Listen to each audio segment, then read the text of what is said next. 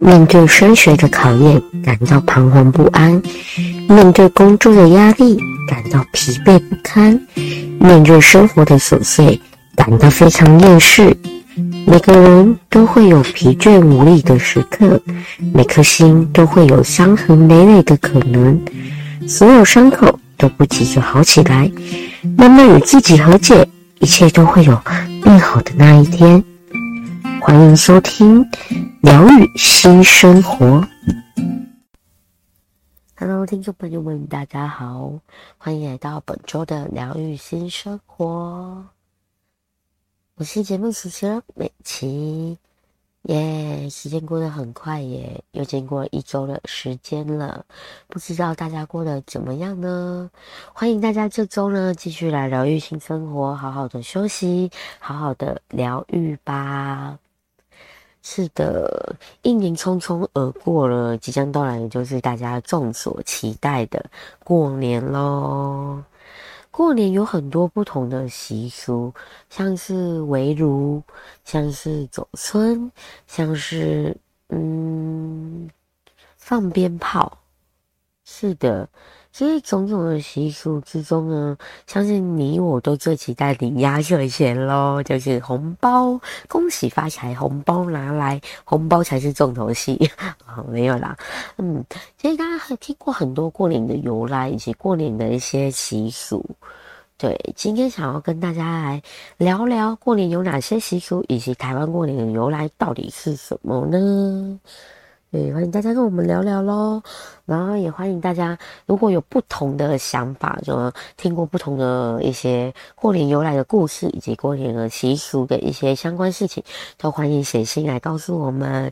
欢迎将你的信件寄送到 j o n g k e y 零四零八零九二三零五二五小老鼠 gmail.com，和我们一起分享你对于过年有听过一些。传说故事，或者是有关于过年的一些禁忌啊、习俗等等，都可以喽。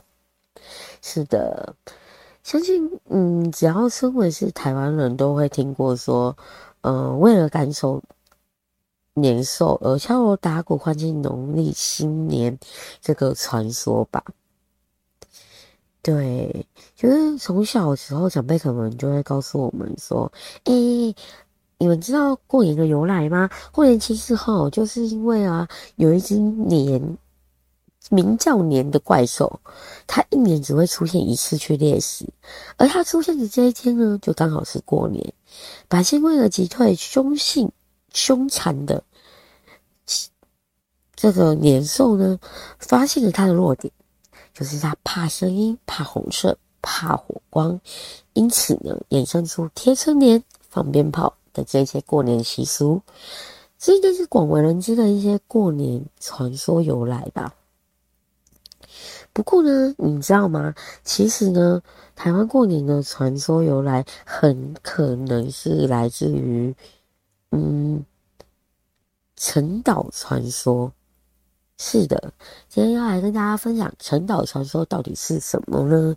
比年兽还可怕的陈岛传说。对，嗯。陈岛传说呢，其实它就是在说，呃，就是过年的时候，民众民众的一些发生的事情。对，嗯，根据以前呢，民众在岁末祭祀众神的时候，经常都会忽略到神桌上掌管油灯的灯猴。灯猴呢，心里就会觉得很不平衡。为什么我帮忙掌管油灯，民众却不知道感恩我，还忽略了我？于是乎呢，灯猴就跑去向玉帝告状，控诉这群这群民众的一些行为。他就跟玉帝说：“台湾民众很不知道感恩呢，好吃懒做，都不知道要感恩我。我帮忙掌管油灯，他们也不知道感恩我啊。”哼，于是乎呢。玉帝就这样子下令，龙王在除夕夜引发洪水，把台湾淹没在海中，让台湾就此就整个灭顶。而土地公、从母等等的居家神明这些众神呢，知道之后，就马上去向玉帝请求。但是他们一次一次请求啊啊，不要淹没台湾，台湾人其实不是这样子的。一次一次请求之下呢，玉帝还是没办法改变心意，因此这些众神呢就去托梦，就去告诉台湾的民众，告诉他们说，世界末日要来了，玉帝准备要淹没台湾了，你们要做好准备呢。所以百姓们呢，因此在除夕夜这一天，就会和家人围炉，一起享用最后的晚餐。这也是为什么除夕夜会围炉的一些由来咯。不过呢，所幸最后观世音菩萨呢，成功的劝说了玉帝，让玉帝收回淹没台湾的一个命令，用百而百姓呢，在正月初一醒来的时候。发现彼此还活着，就会向彼此说一句：“恭喜恭喜恭喜恭喜，彼此存活下来了。”也就是现在，呃，初一我们会去走村，然后会去跟你一些亲朋好友说：“恭喜啊，恭喜恭喜！”这样子，这也是成为台湾最独特的过年由来的传说。此外呢，家中的长辈得知台湾要淹没的时候，在当除夕夜当天就会开始发。分发家中的财产，就是家中所有的钱钱财给子女，然后让岛沉没了之后，能够踏上黄泉路的时候，就是身边有这些钱财去可以使用。这就是演变为现在为什么我们会发红包的一个习俗。初二的时候呢，就会回娘家，然后去看看。那边的人是不是也是存活下来了？然而初四呢，就会把先前送上天庭的神明去接回凡间，所以我们初四也会有这样的习俗喽。所以，嗯、呃，陈岛传说最主要就是在说，嗯、因为灯猴跑去跟玉帝告状，说台湾人不知道感恩，然后开始玉帝想要淹没台湾，然后众神们告诉台湾。的民众说：“哎、台湾要被淹没了。”于是台湾人开始去做一些最后的准备，就围炉啊，或者是将众神送回天庭，然后以及可能发红包啊这些准备。但是呢，因为玉帝最后被劝，被观世音菩萨劝说成功了，就没有淹没台湾了。所以呢，可能。台湾民众发现发现自己还活着的时候，就会跟彼此说：“感恭喜恭喜恭喜！”就变成现在的走春，恭喜恭喜恭喜。然后也会在初二的时候回娘家探望回娘家的人是否还活着，还平安。然后以及初四的时候，就会把送回天庭的众神再接回，呃，凡间来。所以演变成现在的一个呃过年的故事的由来。其实小时候真的很喜欢听这些故事。就真的很有趣耶，就是传说嘛，传说它其实，嗯，没有一定是怎样子的，就是没有说怎样是一定对的，就是个传说。但是每个传说，你好像都能从其中去，呃，体验到很多不同的故事，然后从这些故事之中，又能启发出你很多的感受。所以，我就从小就非常喜欢听这些故事。对呀、啊，我觉得透过这些故事，就能让我们更加了解台湾的过年到底是怎样来的，先人们到底是怎样历经这些故事。其实过年哦，过年对于我来说，它是一个嗯除旧布新的日子以外，也是让你可以去好好的检视，然后好好的让你去。感恩一切的一个日子，就是你可能会在过年的时候，你会发现要送走以前旧的一些人事物嘛，新的一年新的开始，然后就开始说一些吉祥话。其实新的一年新的开始，你就开始去检视我哦，我可能去年做了过些什么。好的部分继续保持下去，不好的部分我就可以去做修正。我希望今年不要再继续发生这些事情，然后也提醒自己不要再继续犯同样的错误。然后，如果我做得很好的部分，我也要继续维持，然后继续让自己变得更好。然后。你会开始去感恩哦，感恩我拥有这些一切，然后感恩我还是可以平安健康的活到了今年，就明年啊之类的，就是让你重新检视一切的一个很好的日子。所以我很喜欢过年的原因，是因为除了可以全家人聚在一起，去享这种幸福的氛围，然后随着年纪的渐渐增长，你会发现聚在一起真的非常的不容易耶。以前你可能觉得。回家过年是一件很烦的事情，就是可能会需要很多礼俗，然后还有一些传统的一些观念。可能你坐在饭桌上吃饭围炉的时候，你的亲友就开始问你：“哎呀，现在做什么工作呀？哦啊，现在有没有女朋友？有没有男朋友？结婚了没？要不要生小孩呀？还有结婚不久了，怎么还不生小孩？哎呦，做那工作要不要去？”换一份稳定一点工作啊，或者是亲友就会开始跟你的父母说：“哦，我的小孩在台积电，哦，我的小孩在哪里哦？”就会互相那边，然后互相比较，然后互相去，哦，说明自己小孩多厉害，然后开始就是去管理工作好不好，然后管理交男朋友、女朋友没，亲友们就会开始这样，所以你可能会觉得哦，围炉是一件很烦的事情，但是。你换个角度去想，随着年纪渐增长，你要去在一起真的非常不容易了。就是各自有各自的生活，又或者是，嗯、有一些人会渐渐的离开我们，所以要在这个 moment 去聚在一起，已经机会很难得。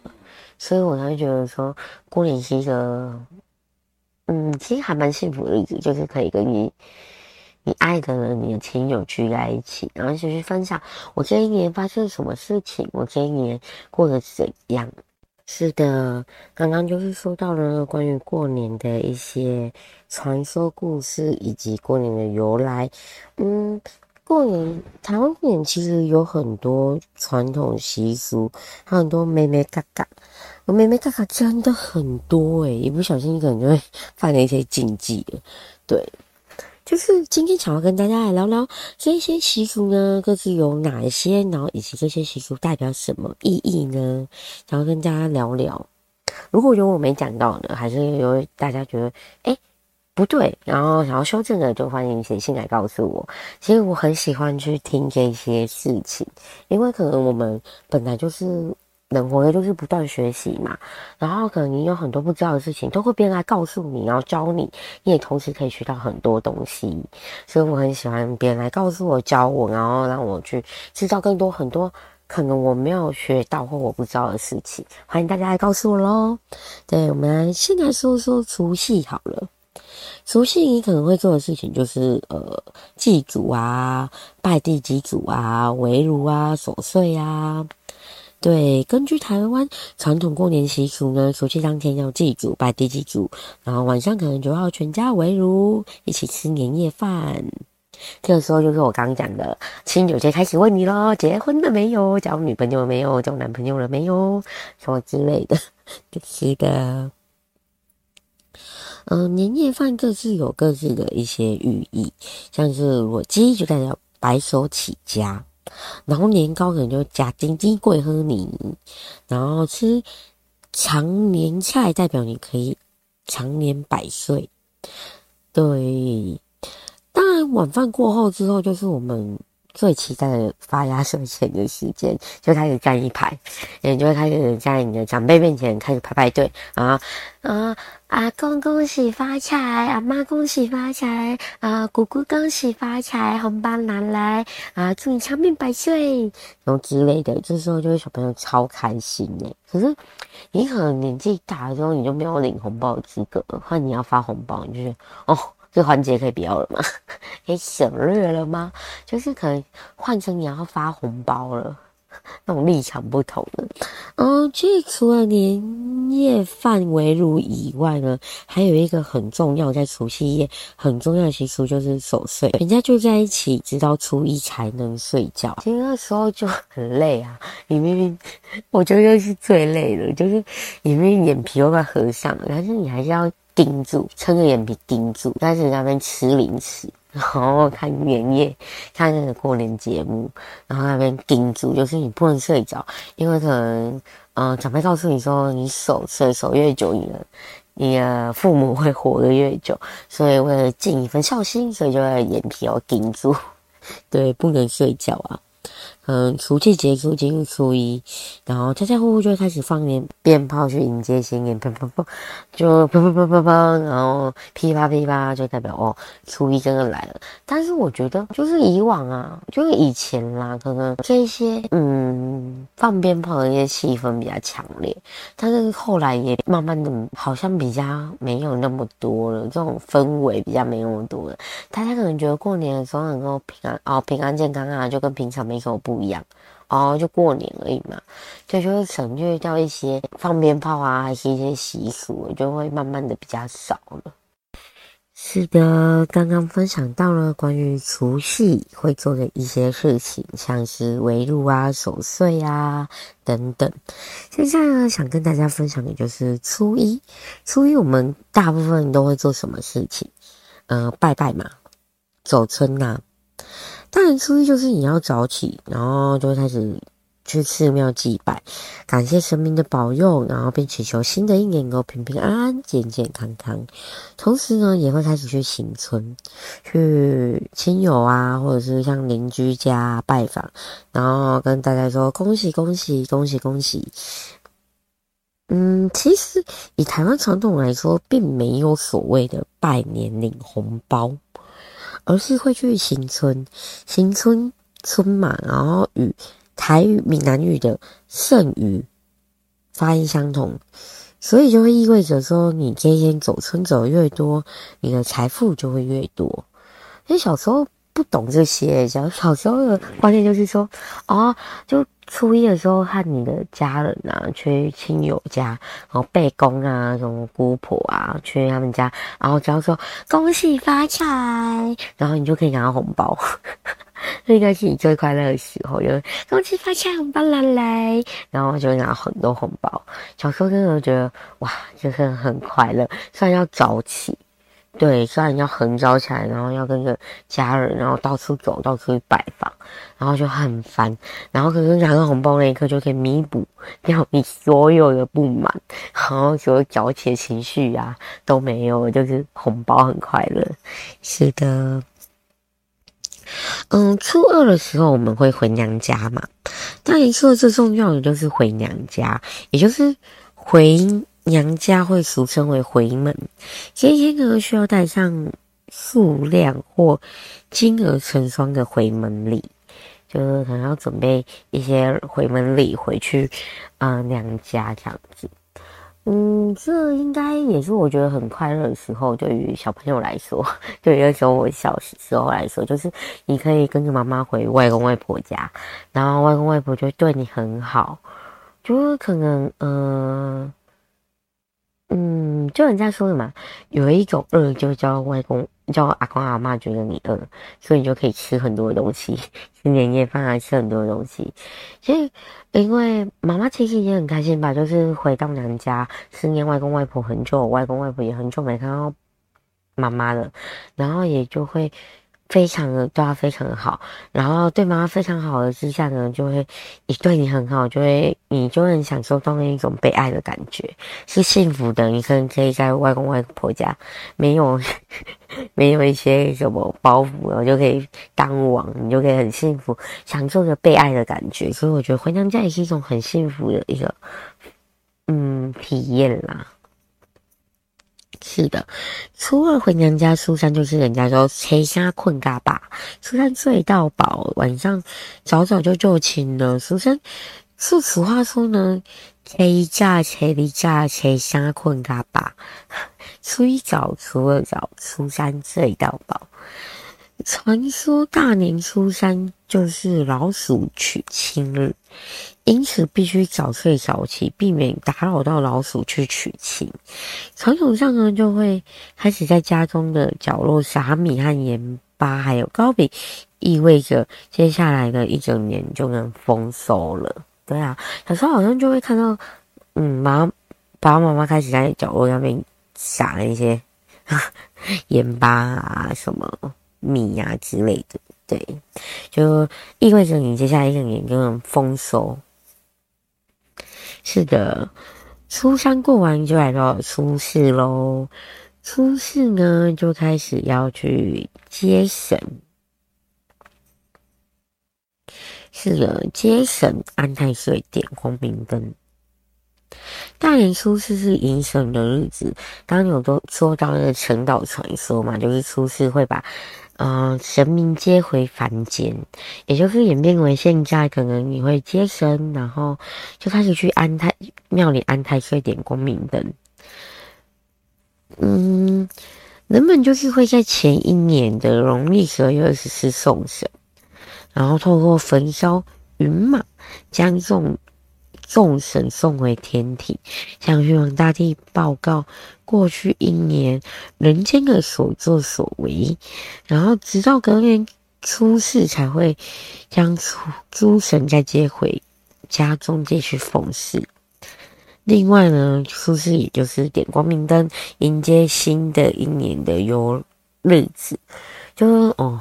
其实初四就会开始点光明灯，安开水，然后去庙里。其实如果你去大庙哈，就是香火很旺的那些大庙，就其实你根本不用走诶，大家推着你走，人真的超多诶，大家就是想要去点光明灯，安太岁，祈求一年新的一年就是可以光明嘛，重新来啊，重新光明，然后重新平平安安的过一年这样。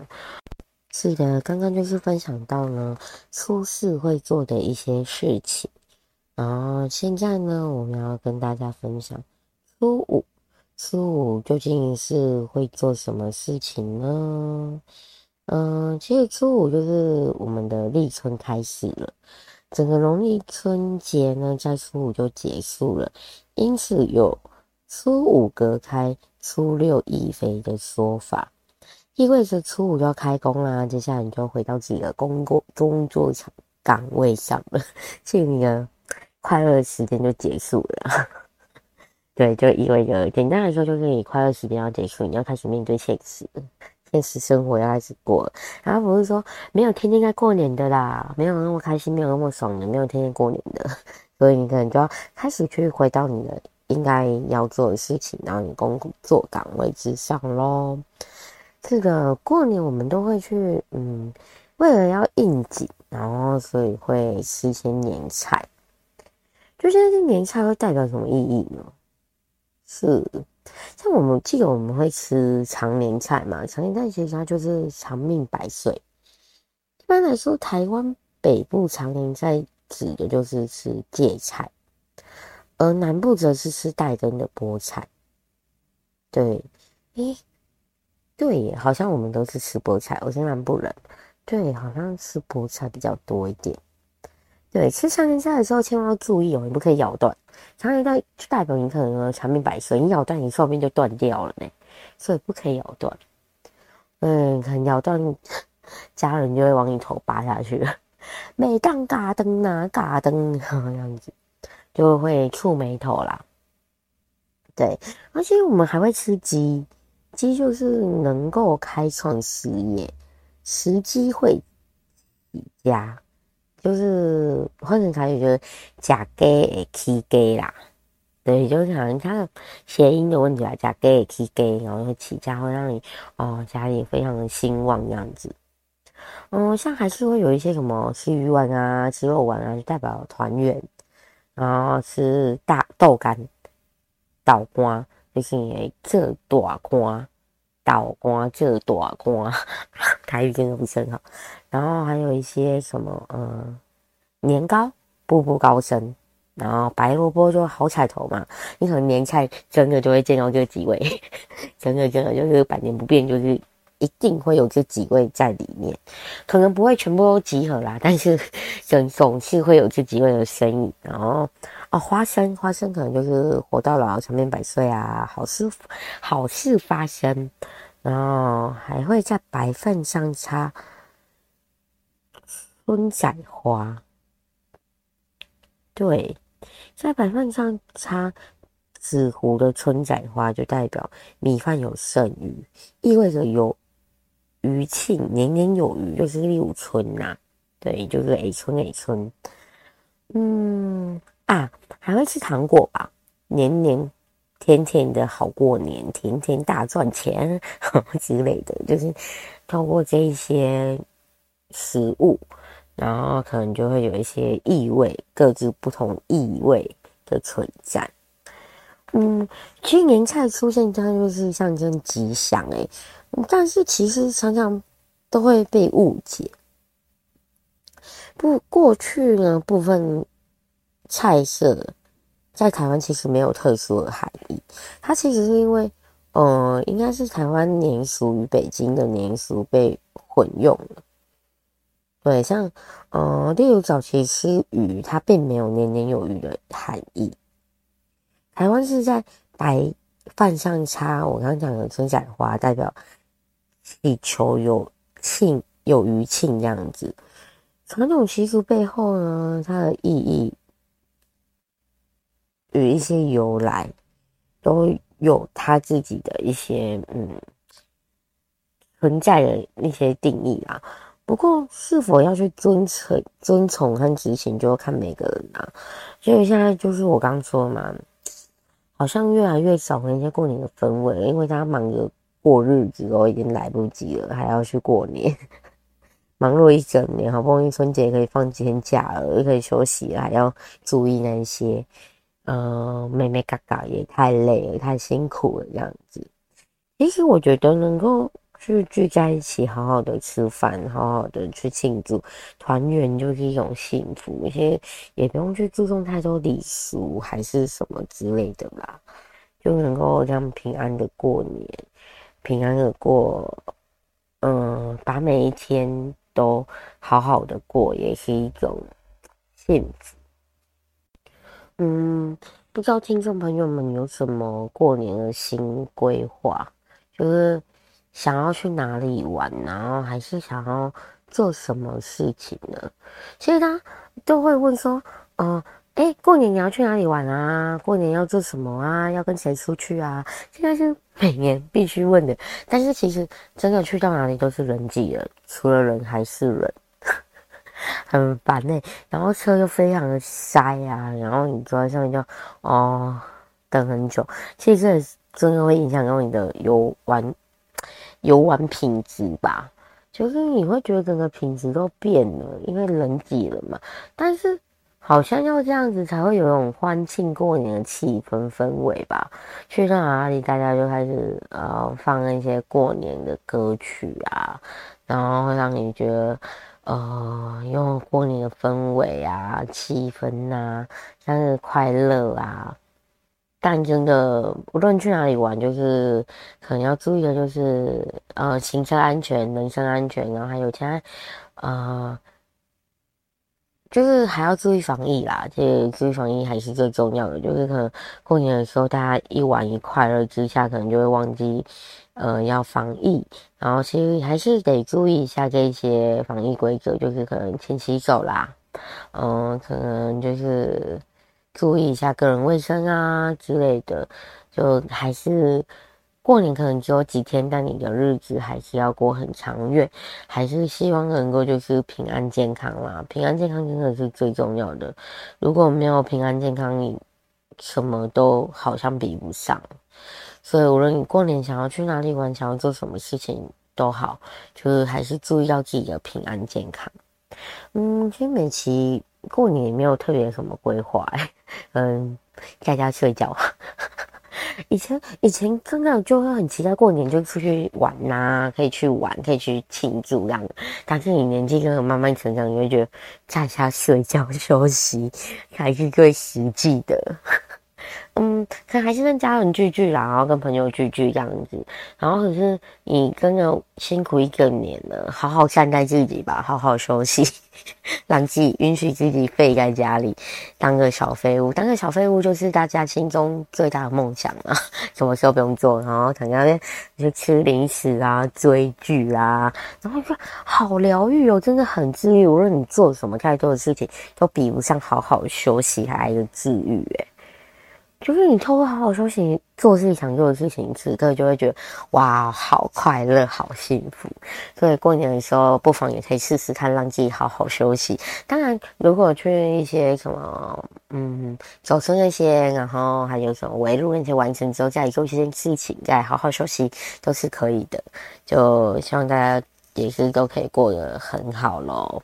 好了，下段节目要跟大家分享一下刚刚想讲到的过年的由来，以及可能嗯、会有的一些习俗。那我们下段节目来说一下过年有哪些禁忌，什么事情是过年不允许做的。是的，我们刚刚也有提到嘛，就是说，呃，台湾过年其实禁忌很多，就是眉眉角角，你一不小心可能就会踩到雷了，长辈可能就会很不开心，觉得那你刚刚累啦，要那几年衰嘞，没喝鬼呢，然后之类的。所以，我们来看看过年到底有哪些禁忌。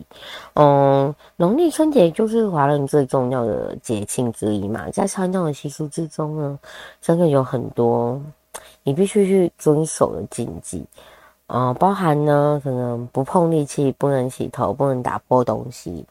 所以随着时代的变迁呢，不少无从考证的禁忌就已经不适用了。但是，就因为一些可能都是有些人会觉得是先人留下来的，就是呃一些禁忌，然后就会沿用下来。不少生活哲学是值得现代人去注意的。为了迎接新年，传统习俗中过年有许多禁忌要去遵守。嗯，不过这些禁忌是否用于现代这个社会，其实也很难去说啦。但是还是有很多是值得我们去嗯参考的。就例如像是很常听到的禁吃药看病，就是忌。对，非常忌讳吃药看病。传统习俗中，在过年期间吃药看病会影响新的一年的健康运势。不过，都是身体突然不舒服的时候，还是得去就医呀、啊。对啊，如果你就身体不舒服、很不舒服的时候，你就不就医不看病，你为了遵守那些传统习俗吧。别为了顾虑一个未知的风险而把自己推入了险境之中，所以你不知道到底是不是真的不吃药不看病，就是新的一年就能够健康。但是你要知道的是，你此刻已经不舒服，你就要去看病。对，所以提醒大家，如果你真的。过年期间很不舒服的话，身体突然有异样、还异状，还是得去吃药看病的。真的不要为了就是想要说，哎、我没当啊，我假假看病，我紧用不好鬼，我没健康，我身体怕怕一种之类。但是你要想到你现在已经很不舒服了，是的，对。然后还有第二个，我们常听到的就是可能忌扫地倒垃圾，对，然后。嗯，古人因为古人认为，在过年期间扫地倒垃圾会把财神爷赶出家门。嗯，对啊，但是，嗯，过年有很多亲友会来嘛，来拜访的时候，你可能还是得 适度的打扫，才能维持清环境的清洁。对对对，就是可能你觉得。亲友来过之后，你的环境已经不太好了，我备用的脏乱了，还是得打扫。不要多说为了维持这一个呃机会的事情，然后自己环境很脏乱，看着心情可能也会影响到你，你的过年可能也不不好过吧？我觉得，对，所以还是要适度的去做一些打扫，适度的去，嗯、可能我们在维持这些。呃，遵从这些禁忌之下，还是能够做到一些我们应该做的事情，去做一些平衡咯。是的，嗯，第三个可能初一早餐禁止吃稀饭和肉。对，其实小时候就以前长辈有跟我说过，就是在过去稀饭是代表贫困家庭在吃的，因此有初一吃稀饭，象征着一整年都很贫穷的说法。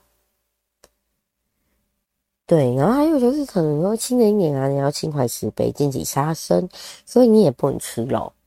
就是传统习俗的一些说法，就是嗯，吃吃稀饭会贫穷，然后你为了要怀着感恩的心，你不可以杀生，所以不能吃肉，切一讲欧啦，加加菜这样子。是的，然后第四个呢，就是可能禁止洗衣服、洗头。据说大年初一、初二是水神的生日，嗯，就是可能传统上来说，就是这一天是水神的生日。然后在这两天呢，其实是不可以去洗衣服。嗯，然而洗发的发，发与发财的发音又很类似，所以可能你。去洗发、洗头发，你会把你的财运给洗走。但是我真的是没办法去忍受没有洗头发。对，我真的，我常常就说，我其实可以不用洗澡，就一天不洗澡也没关系。但是我没办法不洗头发，我真的非常不能忍受不洗头发。我会觉得，哦，不洗头发，我真的没办法诶，我连出门，我没洗头发，我就不出门。我是一个必须要洗头发才能活下去的人，所以这个禁忌对我来说很辛苦。但是如果你要清洁，还是得清洁啦。对，嗯，第五个我们看到的就是可能他，嗯，说法就是忌用刀、针和剪刀那些的。传统的说法中呢，刀、剪刀、针线这些利锐的物品，在大年初一最好是不要去使用它的，否则在新的一年你就会有皮肉伤的危险。嗯，就是可能用了这些代表你新的一年会受伤。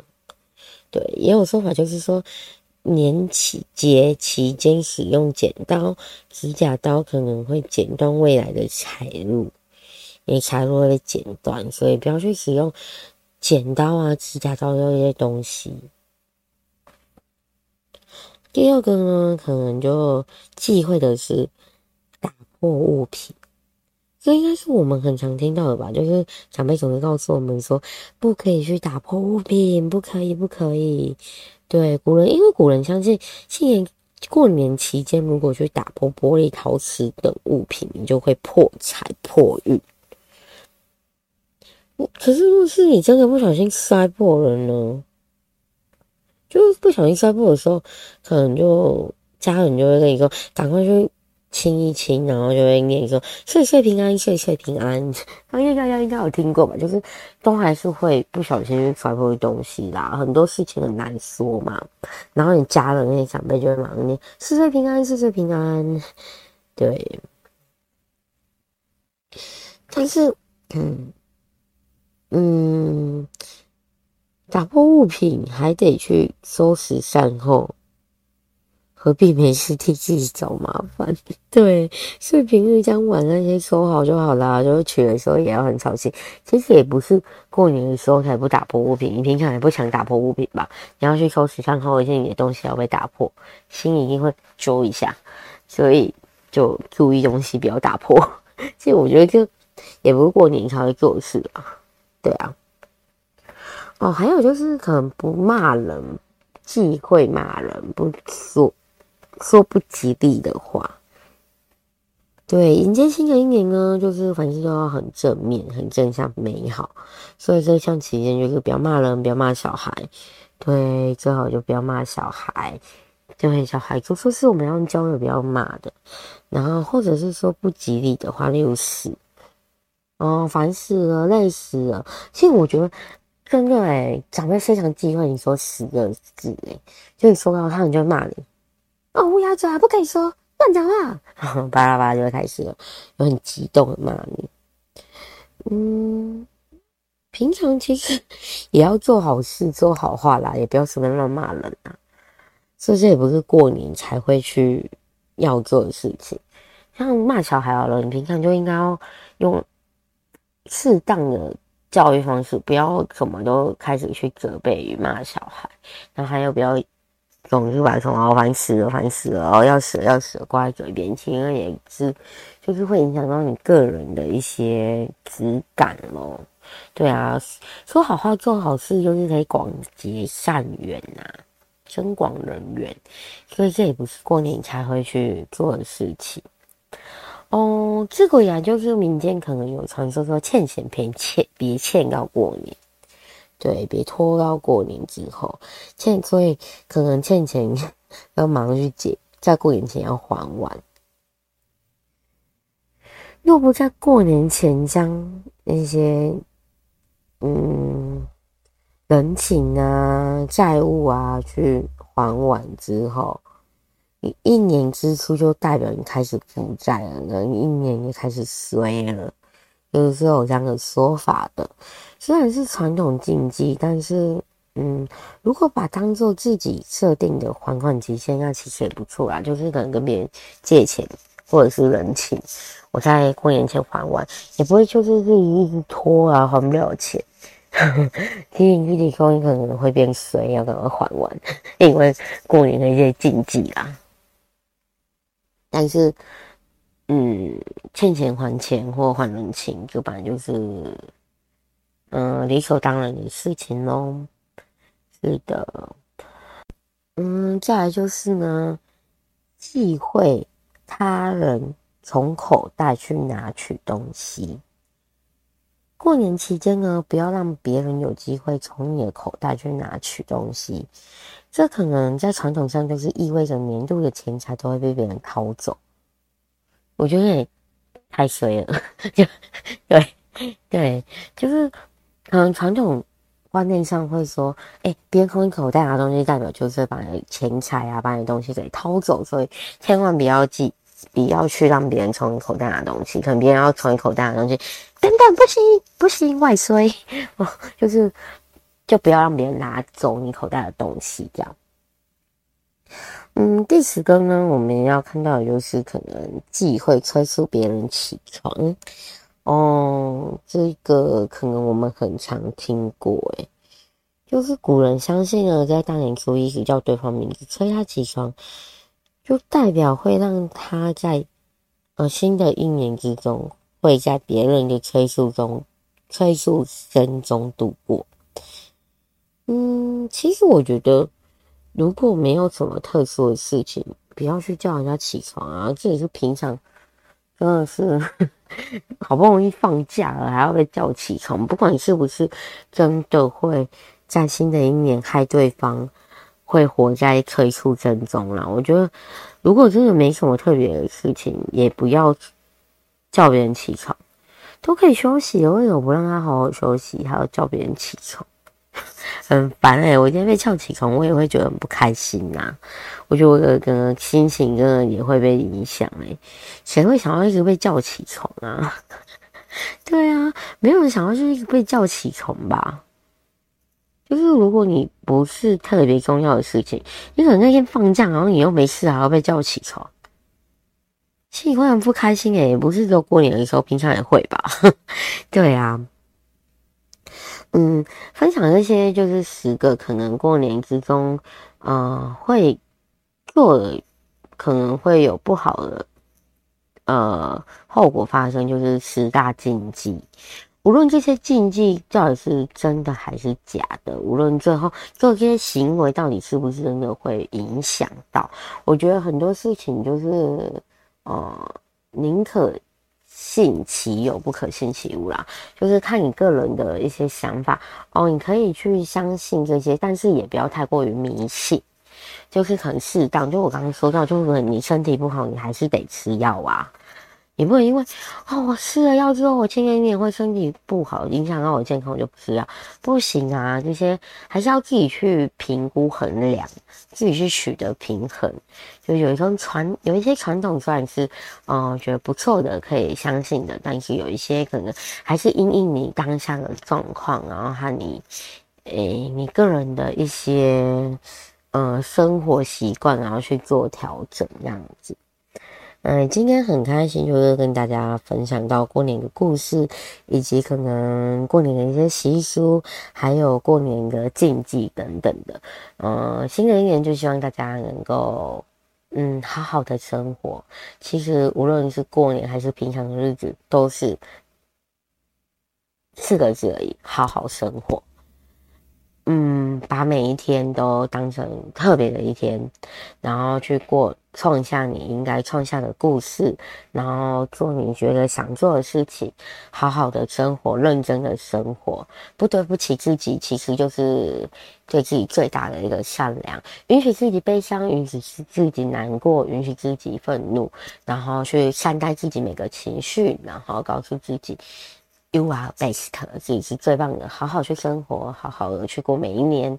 嗯，美琪想在这边祝福大家，新的一年呢，就是可以呃平安健康。平安健康其实很重要，然后好好的从生活中去体会所有幸福，然后不愧对于自己。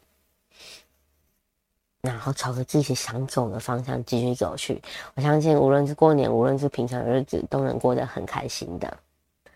来过人间一回，就是要没有遗憾的活下去喽。